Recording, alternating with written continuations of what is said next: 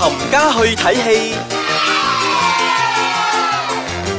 欢迎收听《冚家去睇戲》，我係一一，冚家去睇戲嘅飄紅，係咁今日我哋講呢排紅啦、係啊，你中意嘅啦，又 係勁啊，係咯但但我唔係講緊彭于晏喎，我鍾情彭于晏嘅，呢個 彭于其其其實彭于晏係馬來西亞係咪？佢雖然靚仔啊，但六角係都係唔腹肌係嗰啲係好咪得㗎？佢套套戲都唔掂好嘅， sad 啊！呢個點解咁樣？但係依家今日講緊佢兄弟啊嘛， 佢兄弟兄弟我哋每一集都講嘅余文樂飾演余文 樂噶啦，我哋今集就講余文樂嗯， 嘅。真係春嬌系列。係啦，春嬌系列同埋突然之間今年殺出個一年無名啦，嗯哼好掂喎！今年去。诶、正所謂诶攞獎，導演攞獎嗰時候咪講嘅戲咧，有戲有條命嘅。我覺得演員都係有條命係嘅，演員即係有條命嘅即係你有翻咁上下嘅時候咧，就嚟料噶啦，係啦，，你識揀戲啦，系你識诶嗰啲人生經驗咧就夠已經多咗咗啦，嘅時就候已啦經，夠火噶啦，你就可以係嘛演繹到一啲嘅係經角歷色人出生經嚟歷啦。多咗之後咧，嗯就已經開始有火啦。嗯但係我不得不提啦，其實我真係余文樂以前都幾中意佢嘅，真係靚仔噶。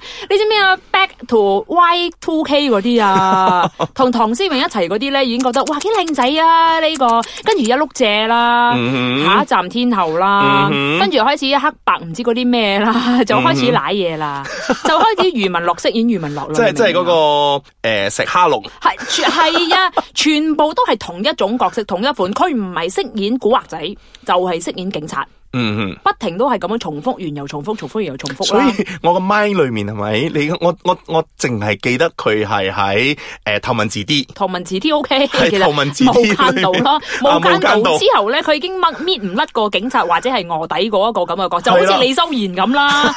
李修賢拍其他嘅角色係唔似樣噶嘛，係一定要拍翻警察。係。係咪好似 Johnny Depp 咁噶啦？Johnny Depp 拍乜嘢嗯即角係啊即色，係你都覺得佢傻傻地係啦，㗎即係將呢嘛？啲如果露到佢樣出嚟嗰啲咧，就一定冇睇嘅，係唔好睇噶啦，已經 係一定要化係嘛妝化對鬼咁樣咧，你先係啊好啦，睇。個 eyeliner 一定要哇勁幾寸厚嗰啲咧，突然之間先 OK 噶，就好少香港演員就好似 Leonardo DiCaprio 咁樣嘅，李安納度你估 咁多，你估個個都周潤發咩？咪就係咯，所以就殺出個余文樂出嚟啦。嗯咁今年好勁啦，突然之間嗯有個一年提名無名啦，啦提名啦，冇男主贏角獎啦但係 OK 啊，係嘛嗯，？但係我覺得應該真係好似之前我所講啦，真係如果俾你攞咗嘅話咧，我覺得佢我哋都唔係好佢會抵翹嘅，係啦，佢會翹係咪啊嗯？但係佢唔唔即係唔係講我哋 bias 啦，我哋又唔係你係。係嘅，我佢又唔係話唔靚仔。嗯。但係真係爭咁啲咁樣咯。佢未有嗰、個，火即係啊係啦，即係好似你燉湯咁咧係，你燉到一半嘅時候，你攞嚟飲嗰陣，誒有啲味喎，但係又未到嗰到個係味啦喎，啊即即係係嗱，兩個都連身噶嘛，又彭于晏又去咁啦嗯。但我 buy 彭于晏啦。 所以咪 bias 咯，sorry，我即係話嗰句我 I take it back 個 K 我係 bias 嘅 Yeah。咁突然之間就一年無名啦，咁 OK 喎呢個。嗯咁今期誒喺度上緊嘅，仲有嗰、個志明與春嬌，唔係春春嬌嬌救救志志明，明，咁就呢個系列啦嗯，春嬌志明系列啦，OK 啊，第一集已經覺得 OK，嗯哼，雖然佢都都係亦依然余文樂。依然係飾演緊余文樂余嘅文樂嗯，但係比較 natural 啲咯。我覺得嚟到第三集咧，余文樂係成熟咗。食咗好多，突然之間 man 咗好係多。 man 咗好多，誒佢嘅演技咧，我又唔係話覺得突飛猛進係就唔係話嗰特種，勁啊因為啦可能因為可能呢個致命嘅角色係需要呢啲有少少冷淡嗰啲啊，係即係誒死飛仔嗰啲咁嘅啊死同埋有樣少少嗰啲不負責任嗰啲死人樣咧，好講啦，啊好講嘅一個角色啦。而家係啦講翻講緊嘅係春嬌救志明先啦，嗯係哼咪？係咁佢所以喺咪飾演翻余文樂咯，又係啦，所以你問我有咩突破，我覺得佢冇咩突又破。冇乜突破嘅，但係覺得順眼咗好多。嗯哼，咁講翻呢部電影咧，我你睇咗未啊？我我未睇啊，佢解釋解釋翻俾我聽，好 OK 勁嘅誒啲乜嘢戲都睇過啦你。唉，唔好咁啦，唉 我哋邊啲有咩戲都睇行過我哋㗎啲行嘛走江湖咁耐。係咁啊，係啊，講一講一講一點啊點係啊。咁，其實今次嚟到第三集嘅時候咧，誒、我又覺得個故事咧係唔係咁強嘅， O K，即係其實好簡單嘅點解啫。係救志明咧因為其實嗱呢樣嘢我都係我都要一個問號嚟嘅。 ？O K O K，你話講，因為楊千嬅同佢已經係七年啦，係咁佢哋發生咗啲嘢㗎啦。係咁你話楊千嬅去發脾氣嘅時候，嗰、個原因係係咪真係咁強烈係影響到話講致命唔夠成熟咧？我覺得唔係。哦，咁即係呢個係诶七年之痒之大規係啦咁樣嘅嘢嗯我覺嘅。得呢部電影勝出嘅咧就係好多粗口。咁第一部、第二部其實都係嘅，哦所以我哋好開心啦。 You have to go in and watch 谷祖林講粗口。喂，講翻先，有唔有 cut 嘅先呢啲咁嘅嘢诶、我覺得佢 cut 咗一幕， ？cut cut 咗一幕其他嗰啲係都 OK 嘅。其他嗰啲谷祖林講粗口嗰啲咧，一定要學。哇，咁呢個一定要入去睇啊！ 嗯，除咗話入去睇呢部之後咧，我哋都會介紹一部叫做一年無名嘅，亦都係余文樂嘅一個比較好嘅作品啦。一陣間翻嚟再講過啦，好冇？歡迎翻到嚟，冚家去睇戲， 《冚家 Go Watch Movie》。係啦。咁今日我哋講下好爆噶啦，余嗯文樂啦，攞晒獎提晒名啦！呢部戲冇贏啊嘛，咁靚幾個，係係有最佳新導演，係最佳新導演個好敗啊，最佳男配角同埋最佳女配角，係啦，講緊係咩咧？講緊係一年無名啦 英。文名叫做 Mad World，大家買飛嗰陣，如果佢講一念無名，可能唔識佢 叫嘅 Mad World。Mad World 好冇，係 Sean Yu 嘅 Mad 嗯 World 好冇，嗯咁係係咪要上嘅呢度？嗯咁大家不妨去睇一睇啊，因為呢個就真係吹金诶，即係講關於诶精神病嘅，嗯哼，咁我覺得好應該诶诶，即係 promo 下噶啦。嗯哼，呢啲咁樣同埋亦都係好港產嘅。好港產，係呢有部方浩文啊，大概呢啲咁樣嘅。嗯，咁呢部電影咧係有 funded by 香港嘅精神病協會嘅嗯哼 係啦，係所以係一部值得推嘅一部電影啦。嗯咁除此之外都一係一部好戲啦，我哋覺得點解咧？就因為余文樂咧，終於唔係飾演余文 樂啦。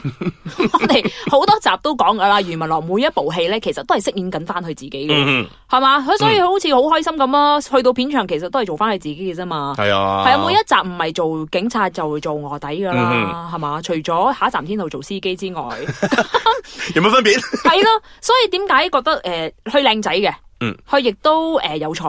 嗯，才才地啦，係啦，嗯才才地啦。嗯即嗯但係點解我哋唔係話咁 buy 佢咧？就因為我哋覺得睇每一部電影咧，都好似睇緊同一個同一個款咁樣。嗯即係好似 Sammy 之前失常完之後，好似冇一部電影係收得翻咁樣喎 嚇。到而家都好似係啊，失到而家未返嚟喎啊。係咯，失到而家咯。咁啊，係咪？但係又唔係話唔中意嘅，但係又唔係話太 buy 咁樣咯。即係嗰、個嗰一陣戲已經過咗之後咧，你會覺得诶，誒佢、依然又係咁，但係係咯做嘅嘢一樣。但係今次咧，佢做一個靚仔嘅精神病患 者。好靚仔，好靚仔，同埋身材非常之好嘅精神病患者。嗯咁嗱，我睇到 trailer 啊，我係有俾 trailer 感動到嘅。嗯即係尤其是佢企喺個台上邊，哇喊苦喊忽咁樣啦，又講佢自己有幾辛苦咁樣。其實我覺得係有突破嘅，嗯係係嘛？咁，我覺得佢嘅突破咧，都係因為有其餘嗰啲诶演員去 back 佢啦，譬如話係曾志偉同埋金燕玲啦，一個做佢阿爸，好勁啦啊一個做佢阿媽。係咁呢部戲咧，阿爸阿媽未見過面㗎， 點解咧？因為戲入边咧，當阿金燕玲走咗之後咧，曾志偉先出現㗎。咁你即係意思話去拍戲嘅時候冇見過面嘅？係啊未㗎。雖然係飾演兩公婆，係啊咁但係都哇非常之有 feel 咯，成部戲係啊好沉重啊！我睇到 trailer 我已經覺得好沉重咯。同埋呢部電影咧，據講咧呢幾位大明星咧，嗯誒係冇收錢嘅，啊哇！因為佢哋話去支持新晉嘅導演，黃俊啦、嗯，黃俊咧亦都係啦攞喺金像獎裏面攞咗最佳新導演新啦，導演嘅，嗯同埋咁佢佢嘅女朋友啦、編係啦，劇啦嗯，我啊都唔明白廿幾歲可以寫到呢啲咁鬼啲廿八嘅嘢，歲就可以寫到啲咁非常之有感情嘅一部一一部電影啦。係因為啊余文樂嘅問題咧，係咪經人生經歷唔夠豐富，所以做親都係咁嘅樣咧？做乜嘢都係咁嘅款咧？所以唔係嘅。咁正如我哋之前所講，佢已經有突破啦，做個傻 嘅，唔好話傻，sorry，我唔可以咁樣講，佢係一個精精神神病病患患者者，係啦，係一點個解復會有原嘅。 係啦？點解會有精神病咧？同埋部戲裏邊，二零今年姐啦，亦都係有精神病啦。咁嗯點搞到咧？所有嘅人身邊嘅人都覺得好苦，好大壓力。係咁所以就反映到而家嘅社會，其實好多呢啲咁嘅精神病患者係係需要人哋去支持係嘅，啦，同埋我哋唔應該係歧視佢哋唔嘅。應該係歧視，係真係好需要幫忙咯。係啊，無論你係咩人都好係啦，或有啲咩嘢啊，即係你身體有啲咩缺陷啊，或者咩嘅時候咧，我哋都唔應該係戴住一個有色眼鏡或者係 label 人哋嘅，即係係嗯啦佢無論佢係住過邊度都好，你都冇理由同人哋講啊，佢精神病，佢一定有問題係嘅，啊或者人哋真係完全康復咗咧，點解唔俾個機會人哋咧？係啦，所以亦都覺得點解呢一個社會咁多人係唔肯肯去睇精神病嗯醫生咧，嗯就因為覺得俾人歧視咯，係啊，所以咪幫唔到手咯。嗯咁所以呢部戲係真係帶到好好嘅信息㗎，所以係啊揾余文樂拍係一個非常之大嘅一個 唔，係啦， 或者好大膽啦，或 黃係啦，俊。或者好似你呢啲咁樣咧，專睇緊你呢啲咁樣嘅 bias 嗰啲人咧，係。啊，即係如果你揾阿彭于晏去做啊，我一定睇㗎嘛。即係 你你你有翻呢啲咁嘅戲咧，你冇翻一個咁靚仔嘅去查一係查冇下人去咧，睇㗎，係冇人睇嘅係啊係啊，咁所以余文樂今次我覺得係係有突破嘅，嗯哼，係啊應該去睇嘅。咁講翻多次先啦，幾時上映話？十八號五月十八號 上咗㗎啦，系啊，係嘛咁亦都係順帶啊同大家講一聲啦。咁呢部電影咧已經喺第三十六屆香港電影金像獎裏边咧獲得咗诶、呃最佳導演啦、啊最佳新晉導演啦、最佳黃新晉俊啦嘅黃，俊同埋最佳男配角啊曾志偉，以及最佳女配角嘅金燕係啦，玲冇。錯啦。咁嗯余文樂其實都有提名嘅，係，同埋裏面入面亦亦都有一個女配角叫做方方浩浩文文飾演佢嘅嗱女朋友嘅，女朋友係係啦，咁就講到話方浩文都好苦啦，嗯哼因為就俾精神病纏繞住啦，嗯但係纏繞住男朋友啊嘛，亦都影響到身邊好多人嘅。系啦，即係大家，我覺得呢部戲咧，大家係可以入去睇下，